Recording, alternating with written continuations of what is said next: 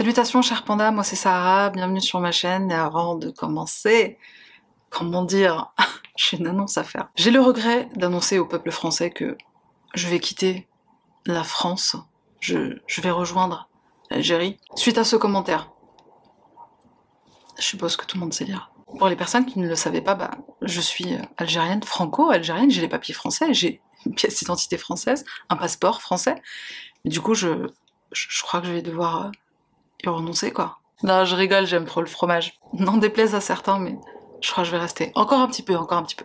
Trêve de blablaterie, c'est parti. Alors, surtout que cette euh, affaire, elle est euh, loin d'être drôle, donc bref. Euh, ouais, mais bon, c'était pour détendre un petit peu l'atmosphère. Hein. Bref, voilà, donc euh, c'est parti, on y va. Notre affaire commence en Angleterre avec Jane Clough. Jane Clough est une jeune femme âgée de 26 ans au moment où se passe notre histoire. Elle naît et grandit dans une ville qui s'appelle Nelson, dans le Lancashire. Jane est l'aînée de trois enfants. Son père s'appelle John, sa mère s'appelle Penelope, on l'appelle Penny. Jane, elle a une enfance, bah, tout ce qu'il y a de plus normal. C'est une fille très joyeuse, elle croque la vie à pleines dents. Elle est très proche de, sa famille, de ses parents surtout. Elle a ce trait de caractère qu'on retrouve souvent chez, euh, chez les aînés, à savoir qu'elle est très protectrice et elle se soucie beaucoup des autres de manière générale, pas seulement au sein de sa famille. Jane, elle pose souvent des questions à sa mère sur son métier d'infirmière. Sa mère est infirmière. Toutes les deux, elles en discutent très souvent à tel point que Jane, elle est vraiment inspirée par sa maman, par le travail qu'elle fait. Donc elle décide que plus tard, elle veut faire le même métier, elle veut devenir infirmière. En 2007, elle obtient son diplôme et elle entre dans la vie active, confiante, sereine, très bien entourée. Jane commence donc à travailler comme infirmière après l'obtention de son diplôme. Elle prend poste à l'hôpital Victoria, situé dans la ville de Blackpool. C'est un grand hôpital qui compte environ 3000 employés et qui reçoit chaque année plus de 300 000 patients. Et c'est à son travail que Jane va faire la rencontre de Jonathan Vass en 2007. Jonathan est né en 1980 à Luton.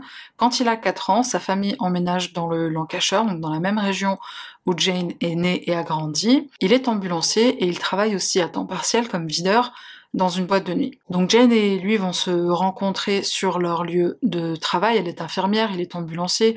Ils se croisent très souvent. Il lui fait souvent des petites blagues. Il se lance des petits regards complices. Jonathan, il est grand, il est musclé, il prend soin de son corps. Bon, en même temps, il est videur, donc ça aide d'avoir des muscles. Et malgré ce côté malabar, bah, Jane, elle voit en lui un, un côté sensible, un peu comme un gros nounours. Ils vont commencer à se fréquenter, mais au départ, ils vont le faire en secret puisque bah, sur leur lieu de travail ça peut être compliqué. Jane finit par l'annoncer à ses amis au bout de 4 mois à peu près de relations secrètes et alors qu'elle s'attend à un soutien de la part de ses amis et collègues, bah, elle est amoureuse, elle est comblée donc elle s'attend à ce que son entourage soit heureux pour elle, bah, c'est le choc. Personne n'aime Jonathan. On lui dit bah il est pas du tout pro dans son travail, il est très maladroit, il fait tout le temps des blagues qui sont très déplacées. Et Jen bien sûr elle est étonnée parce que c'est pas du tout le Jonathan qu'elle connaît, c'est pas le Jonathan qu'elle fréquente. Elle est très peinée de, de la vie de, de, ses collègues de travail, de ses amis, mais elle se dit que en fin de compte bah Jonathan, elle elle le connaît mieux. Après tout ils sont en couple, donc ça va pas les empêcher de continuer de se voir, de faire des activités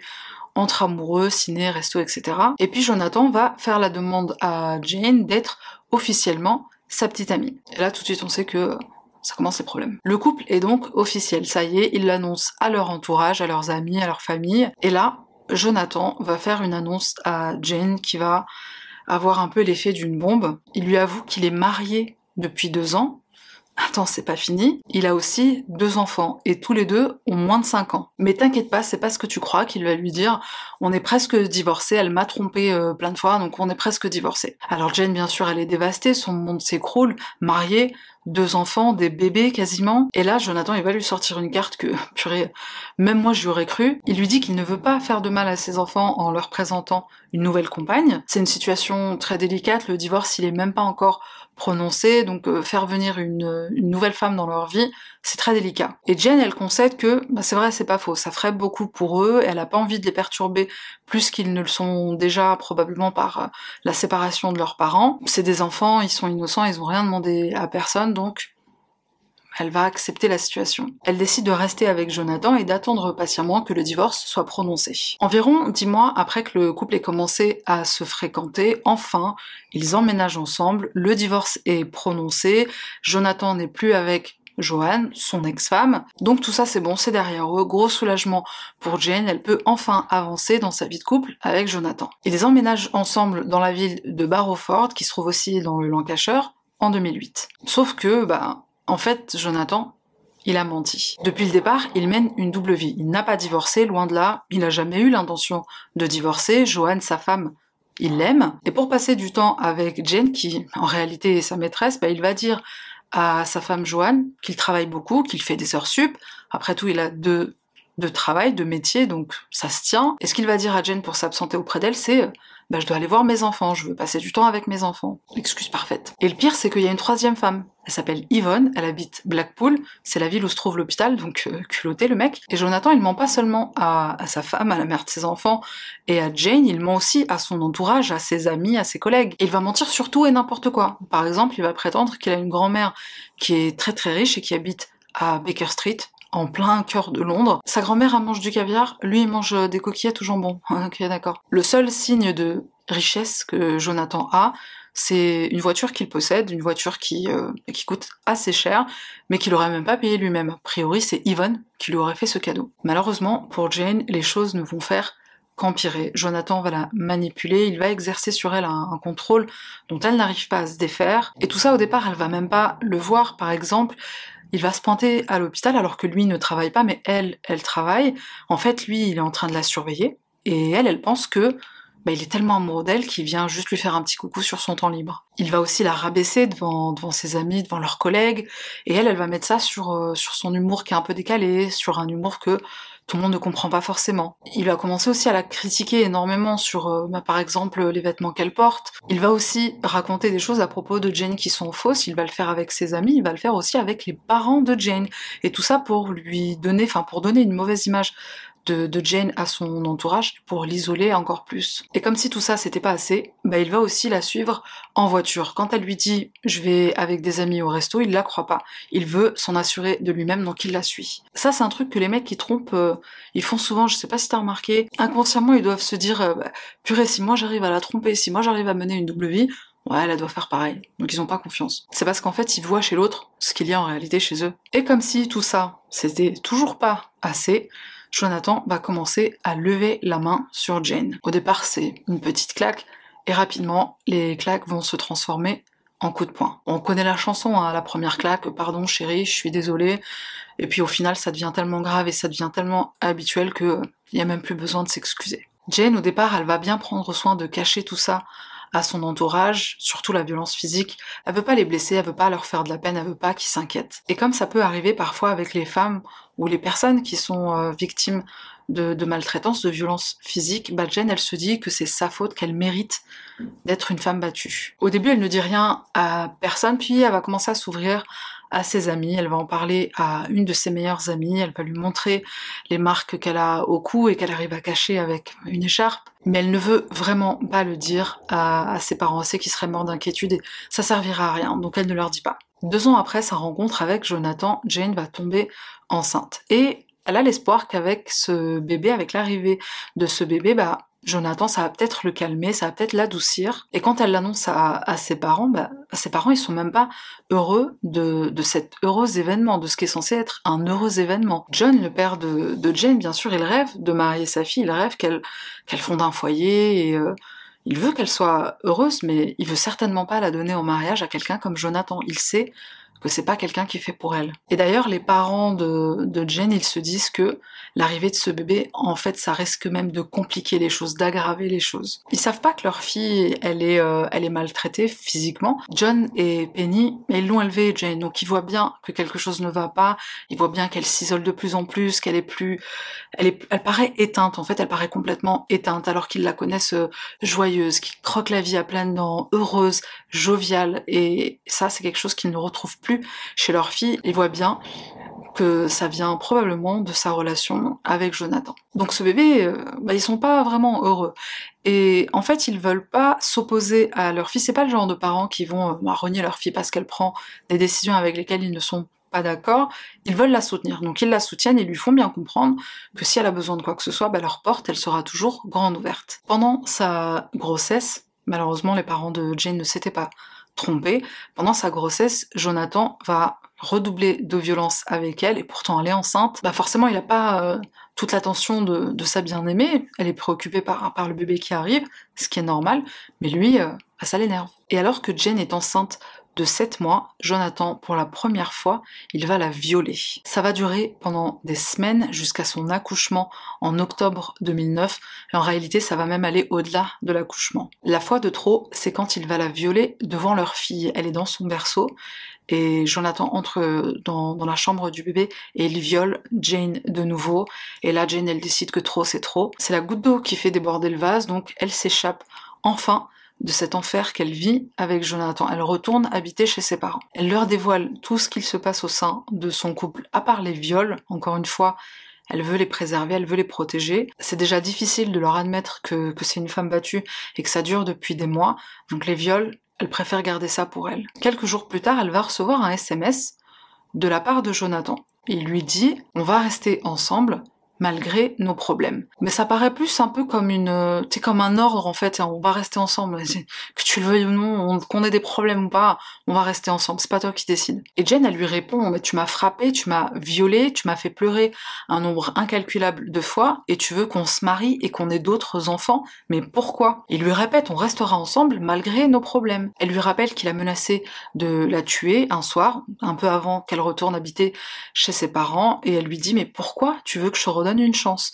Il lui dit bah parce que je t'aime. Et il continue de la supplier de le reprendre en lui proposant deux options. Option, tombe enceinte ou accepte ma demande en mariage. Un choix de ouf. Il la supplie à tel point que Jane, elle finit par céder, elle accepte qu'ils se remettent ensemble, mais à une condition.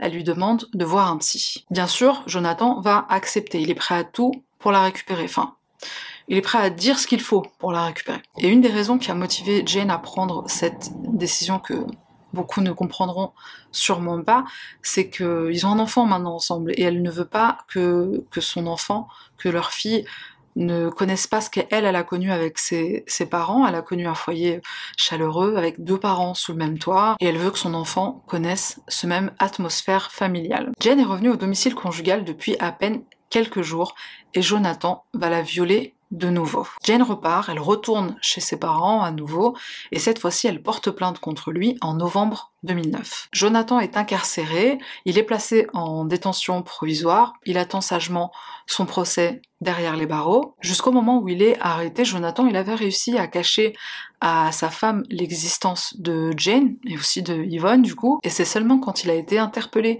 par la police que la mère de ses enfants, Joanne, elle a été mise au courant de la situation. T'imagines le truc, les flics qui viennent le chercher, toc toc, bonjour, Jonathan Vass, vous êtes en état d'arrestation pour viol.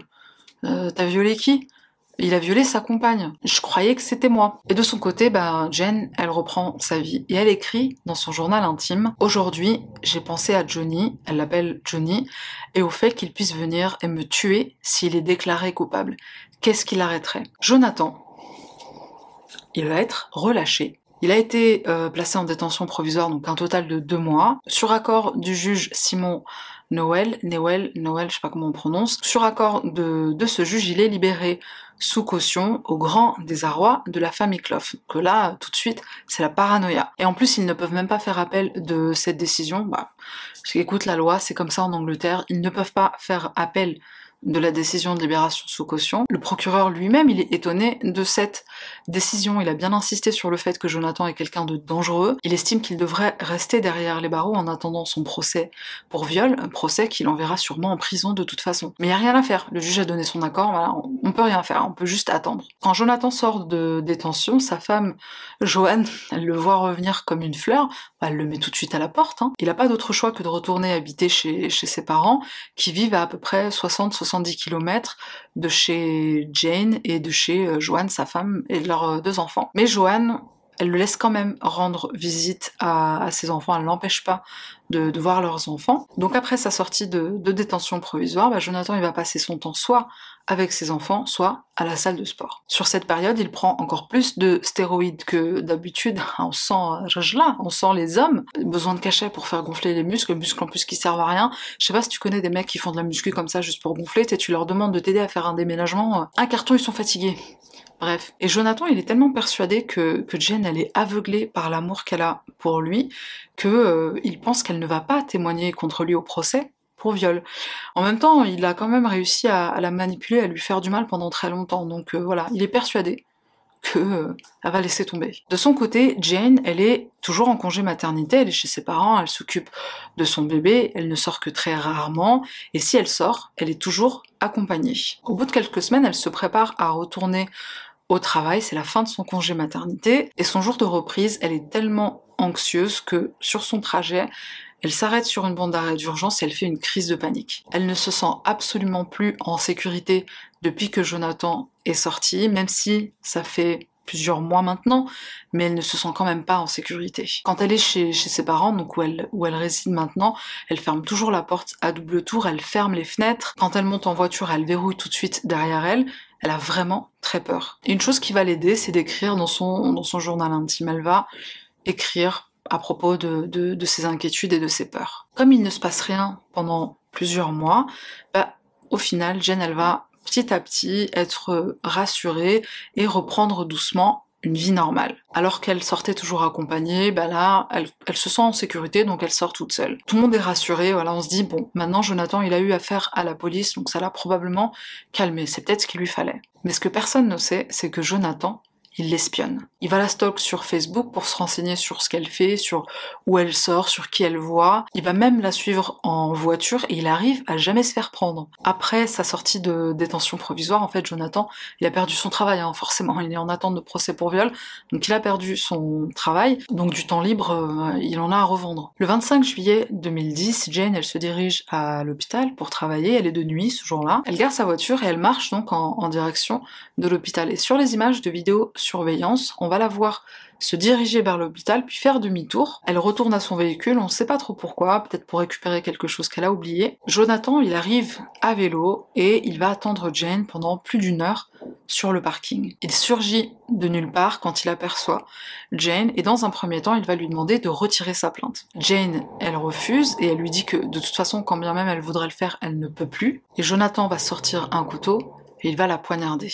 Pendant quelques minutes, il va la regarder se vider de son sang, puis il va repartir satisfait. Il l'a tellement poignardée qu'il est persuadé qu'elle est morte. Donc il arrive à son vélo, il arrive sur son vélo, il se retourne et il ne la voit plus. Et en fait, Jane, elle était toujours vivante, donc elle s'est euh, traînée comme elle pouvait en essayant de rejoindre l'hôpital. Malheureusement, Jonathan fait demi-tour, il revient vers elle et lui tranche la gorge. Il va lui sectionner la jugulaire. Au total, il la poignarde 71 fois et elle a aussi des blessures défensives sur les bras. Au bout de quelques minutes, des membres du personnel de l'hôpital vont retrouver Jane par terre agonisante et il y a tellement de sang que au départ ses collègues ne la reconnaissent pas. Tout de suite, c'est grâce à son badge d'employé qu'on s'aperçoit qu'il s'agit de Jane Clough. On l'emmène aux urgences, on tente de la réanimer mais c'est trop tard. Jane Clough est déclarée morte par une de ses collègues et amies. Vers minuit, alors que Penny et John se mettent au lit, la police vient frapper à leur porte. Vous êtes monsieur et madame Clough? Oui. Est-ce que vous avez une fille qui s'appelle Jane? Oui. On a le regret de vous annoncer qu'elle vient d'être assassinée. Alors évidemment, leur monde s'écroule, c'est bien la pire chose que tu puisses annoncer à un parent. Et tout de suite, ils savent qui est responsable, tout comme les collègues de Jane d'ailleurs. Dès qu'ils ont euh, déclaré sa, sa, mort. Il y avait un témoin d'ailleurs sur le, sur le parking qui a fait une description de Jonathan et ça correspondait euh, à la description que les membres du personnel ont également faite à la police de son compagnon. Ils leur ont expliqué, voilà, il est en attente de procès pour viol, ça peut être que lui. Un policier va rester à la maison de John et Penny pour surveiller la maison. Bah, on soupçonne que Jonathan puisse euh, revenir, donc on laisse un policier pour s'assurer de leur sécurité. Et vers 7h30 du matin, c'est pas la police qui va trouver Jonathan, c'est Jonathan qui va trouver la police. En fait, il va se présenter au domicile de John et Penny, et bien sûr, il se fait tout de suite interpeller. Alors, parmi les officiers de police qui procèdent à son arrestation, il y a des femmes, il y a des femmes policières, et ce qui n'étonnera bien sûr personne, je pense, c'est que Jonathan, bah, il va se montrer particulièrement odieux avec les femmes On fouille sa voiture et qu'est-ce qu'on trouve dans le coffre? Un bidon rempli d'essence. Tout le monde est persuadé que ce qu'il avait l'intention de faire, c'était de mettre le feu à la maison de, de la famille Clough, sachant qu'il y a son bébé qui est dans cette maison et il le sait.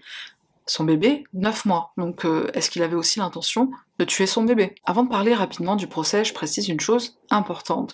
C'est le fait qu'une enquête a été ouverte sur le juge Simon Newell, Newell, Newell, je sais pas comment on dit. Pourquoi est-ce qu'il a fait libérer Jonathan sous caution Bah, il va se défendre en disant que il a respecté la loi, ce qui est vrai. C'est seulement en cas de circonstances exceptionnelles qu'il aurait pu refuser une demande de libération. Et puis de toute façon, cette libération, elle avait des conditions, alors certes conditions qu'il n'a pas respectées bien sûr, mais elle avait des conditions, à savoir le fait qu'il n'avait pas le droit de contacter Jane de façon directe ou de façon indirecte. Ça n'empêchera pas les parents de Jane de considérer ce juge comme responsable de la mort de leur fille. Notre société ne peut pas se permettre de laisser des femmes dans une position si vulnérable en libérant les gens sous caution. Il me semble que c'est le père de Jane qui a dit ça lors d'une interview qu'il a donnée à la Pendant le procès pour le meurtre de Jane, c'est là qu'on va lire des extraits du journal intime de la victime de Jane, et ses parents diront plus tard que c'est vraiment à ce moment-là qu'ils ont saisi toute l'ampleur du truc, toute la gravité de la situation. J'ai peur que Johnny fasse quelque chose de stupide comme essayer de me retrouver. Il est à court de temps, il pensait que j'allais laisser tomber ma plainte, mais il se rend compte que je ne peux pas, même si je le voulais. Qu'est-ce qu'il mijote? Je doute qu'il attende sagement qu'un jury le déclare coupable. Il ne me laissera pas l'envoyer en prison, et je ne peux pas m'empêcher de penser qu'il va vouloir se venger. Mon Dieu, quand est-ce que cet enfer prendra fin? Le pire, c'est que elle écrit aussi qu'elle sait que certaines personnes pensent qu'elle exagère. Dans son entourage, il y a des gens qui lui ont dit, euh, tu sais, s'il avait voulu faire quelque chose, il l'aurait fait depuis longtemps. Et elle écrit, euh, et elle écrit, je n'y crois pas j'ai peur. Donc même si son entourage est persuadé que euh, ouais, si ça peut paraître logique, c'est vrai que s'il avait voulu faire quelque chose, il l'aurait fait dès qu'il était sorti de de prison, mais euh, elle l'a senti. Le procès de Jonathan Vass commence le 2 septembre 2010. Il plaide coupable, mais il va quand même dire pour se défendre qu'en fait il avait euh, pris trop de stéroïdes et ça lui avait euh, altéré son jugement. Hashtag Sylvie Reverigo, c'est pas sa faute. La sentence est prononcée en octobre, il est déclaré coupable et il est condamné à une peine de prison à perpétuité avec un minimum de sûreté de 30 ans. Il pourra demander une libération conditionnelle quand il aura 60 ans. Et alors il y a un truc dans le code pénal euh, anglais qui est hyper chelou. Le procès pour viol, en fait, il a été mis comme euh, en suspens. En fait, je sais pas trop comment expliquer ça. Euh, je me rappelle plus du terme d'ailleurs qui était utilisé en, en anglais, mais c'était pas vraiment suspendu, c'était, euh, je sais pas, comme en attente, un peu en stand-by, un truc comme ça. En gros, le procès pour viol, il n'aura jamais lieu, et si euh, Jonathan sort de prison un jour, ben, il ne figurera pas au registre des euh, criminels sexuels, délinquants sexuels, je sais pas comment on dit. Bien sûr, l'entourage de Jane est révolté, à commencer par ses parents. On a été abandonné par la justice deux fois, quand la libération sous caution a été accordée et quand les poursuites pour viol ont été suspendues. Eux, ils sont persuadés que même après 30 ans de prison, Jonathan restera un danger pour cette société. Les parents de Jane, ils vont lancer une campagne au nom de leur fille qui va s'appeler Justice pour Jane. Ils ne veulent pas qu'un tel drame se reproduise, il faut changer la loi. Pénélope, elle va recevoir une, récompense pour son activisme et son mari aussi, mais six ans plus tard. Le 12 mai 2012, une loi va voir le jour, la loi Jane. Donc euh, leurs années de combat, enfin ça n'a pas duré très longtemps, mais les mois qu'ils ont passés à, à se battre pour leur fille, bah, ça a porté ses fruits. La loi Jane, en gros, c'est une loi qui stipule que bah, dorénavant, une victime de, viol ou de crime sexuel, elle pourra contester l'autorisation de, libération sous caution en attendant un procès, hein, ce qu'ils ont essayé de faire avec Jonathan Vass. Et c'était juste pas possible en fait. Ils vont aussi essayer, alors ça je sais pas si ça a été mis en, place, mais ils vont aussi essayer de mettre en place un registre de, de stalkers, de harceleurs, je sais pas si on, on dirait ça en français, mais il voudrait qu'il y ait un, registre aussi pour les personnes qui ont ce, genre de, comportement, tout comme il y a un registre de criminels sexuels. Pour information, la fille de, Jane, elle est devenue pupille de l'État. Alors pourquoi elle n'est pas restée avec ses, grands-parents? C'est une excellente question. C'est aussi une question que j'ai retrouvée beaucoup dans les commentaires des, des articles que j'ai lus pour faire cette vidéo.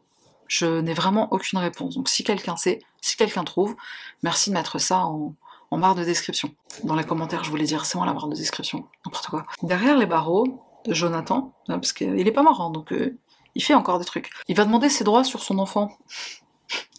J'ai presque envie de rigoler. S'il a été capable de violer Jane devant sa fille, je pense que sa fille s'en fout. Pendant le procès, il va demander à la sœur de Jane, pareil, je trouvais que c'était drôle, il demande à la sœur de Jane, euh, qu'est-ce que tu vas dire à mon enfant euh, me concernant à mon sujet? On va lui dire que t'es capitaine d'un bateau sur une croisière euh, perpétuelle et que tu reviendras jamais, voilà. ferme-la et retourne... Retourne dans ta cage. Morale de l'histoire, donc il la tue pour éviter d'aller en prison pour viol. Au final, il se retrouve avec perpète pour meurtre. Donc Faites du sport, les gens. Prenez des stéroïdes. Non, je rigole. Faut faire du sport, c'est important. Faut juste pas prendre de, stéroïdes. Et euh, il faut pas frapper les femmes. Voilà, ça paraît évident, mais voilà, je, le répète, on sait jamais. Et puis il faut aussi faire muscler le, cerveau, hein. je sais pas, fait, du sudoku, des trucs comme ça. Dans tout ce qu'elle a vécu avec Jonathan, bah Jen, elle a été fidèle à elle-même. C'était une femme gentille et douce, et surtout pleine d'espoir. C'était une optimiste, et je pense qu'elle avait vraiment cette, cet espoir au fond d'elle que Jonathan puisse changer. Elle a connu une partie de lui qui, peut être, qui a la capacité d'être euh, gentil, d'être attentionné, d'être drôle, on va dire, même si je pense que je l'aurais pas trouvé drôle, mais elle est tombée amoureuse d'un Jonathan qu'elle a espéré retrouver, et elle s'est aussi battue pour sa, fille, pour faire connaître à sa fille un environnement familial qu'elle a connu. Quand la limite a été franchie, celle de, de se faire violer devant, devant sa fille, quoi. Je pense que Jen, à ce moment-là, elle a dû se demander si, si Jonathan, il serait pas capable de, de faire du mal à leur enfant aussi, à sa fille. Et c'est probablement ce qui lui a donné le, courage de partir, parce qu'il en faut du courage pour sortir de ce genre de situation. Jonathan, menteur euh, professionnel qu'il est, il a complètement nié les accusations euh, de viol. Bon, pas le meurtre, hein, évidemment, il pouvait pas, mais pour, le, pour les viols, il a complètement nié. En prison, il a vu un article de presse, il avait le journal, il a vu un article sur lequel il y avait la photo de Jane, il l'a déchirée et il a dit je la déteste, elle me manque, mais je la déteste. Meskin, le pauvre, il est en prison à cause d'elle, bien sûr. Elle est la source de tous ses maux. Il a jamais montré aucun remords, il a même blâmé la victime. Il a perdu son travail, il a perdu sa femme, ses deux enfants, le droit de voir la fille qu'il a eue avec Jane, il a perdu sa liberté aussi, enfin, c'est Jane qui lui a tout pris. Enfin, c'est comme ça qu'il le voit. Penny, la mère de, de Jane, alors elle dira qu'elle n'est pas du tout vindicative, pas du tout.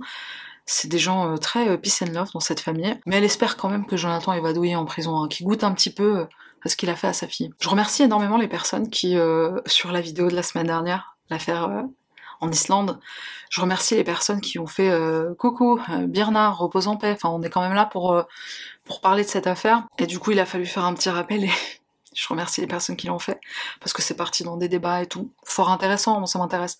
Je, je censure pas, je, je, supprime pas les messages à moins que ce soit vraiment des trucs de ouf. Mais euh, ouais, je laisse les gens euh, s'exprimer. Hein. Exprime-toi, dis ce que t'as à dire. On a le droit de, ne pas être d'accord. Hein. Je, je vais pas euh, supprimer les messages juste parce que je suis pas d'accord. La vie serait moins drôle, je pense. Et je voudrais aussi terminer avec un petit clin d'œil à Doudou, qui se reconnaîtra. Je t'ai piqué ta phrase, avec ton autorisation bien sûr. Le prix de la société n'est pas le prix du cœur. Je trouvais que c'était une très belle phrase, donc euh, je te l'ai piqué. Merci Doudou. Et on passe au random item. Alors, je suis pas sponsorisée par Ikea, dommage, mais je me suis procuré un nouveau bureau. S'il y a bien un truc que j'ai appris avec tous les meubles que, que j'ai possédés au courant de, ma vie, c'est euh, plus jamais des trucs ouverts, des étages. Ça là, je vais m'en débarrasser euh, le, plus vite possible parce que tout ce qui est ouvert, ça prend la poussière. Donc euh, voilà, c'est plus c'est plus rapide, c'est plus simple de passer un coup de chiffon sur un bureau avec des tiroirs que d'avoir juste un bureau sans tiroir et de devoir tout enlever et tout nettoyer et tout et puis chaque élément tu dois le nettoyer aussi parce qu'il prend la poussière. Enfin c'est un cauchemar. Et j'ai pas que ça à faire hein, de, de, faire le ménage en fait. Hein. J'ai des choses plus intéressantes à faire hein, dans ma vie. Donc ce bureau tout magnifique avec tellement de rangements que je sais pas quoi mettre dedans. Vraiment, je recommande de prendre des trucs fermés. Après moi, c'est un style que j'aime bien, épuré, euh, ménage facile. Euh, voilà, c'est pour moi c'est le paradis. Je, je, conçois le paradis comme ça, tiens, bien rangé, propre, épuré blanc. Et pour les personnes qui ont besoin d'aide à, à, monter euh, des meubles, bah appelle-moi au 06 12 12 12, 12. C'est tout pour moi et on se retrouve la semaine prochaine pour une nouvelle affaire. Bye.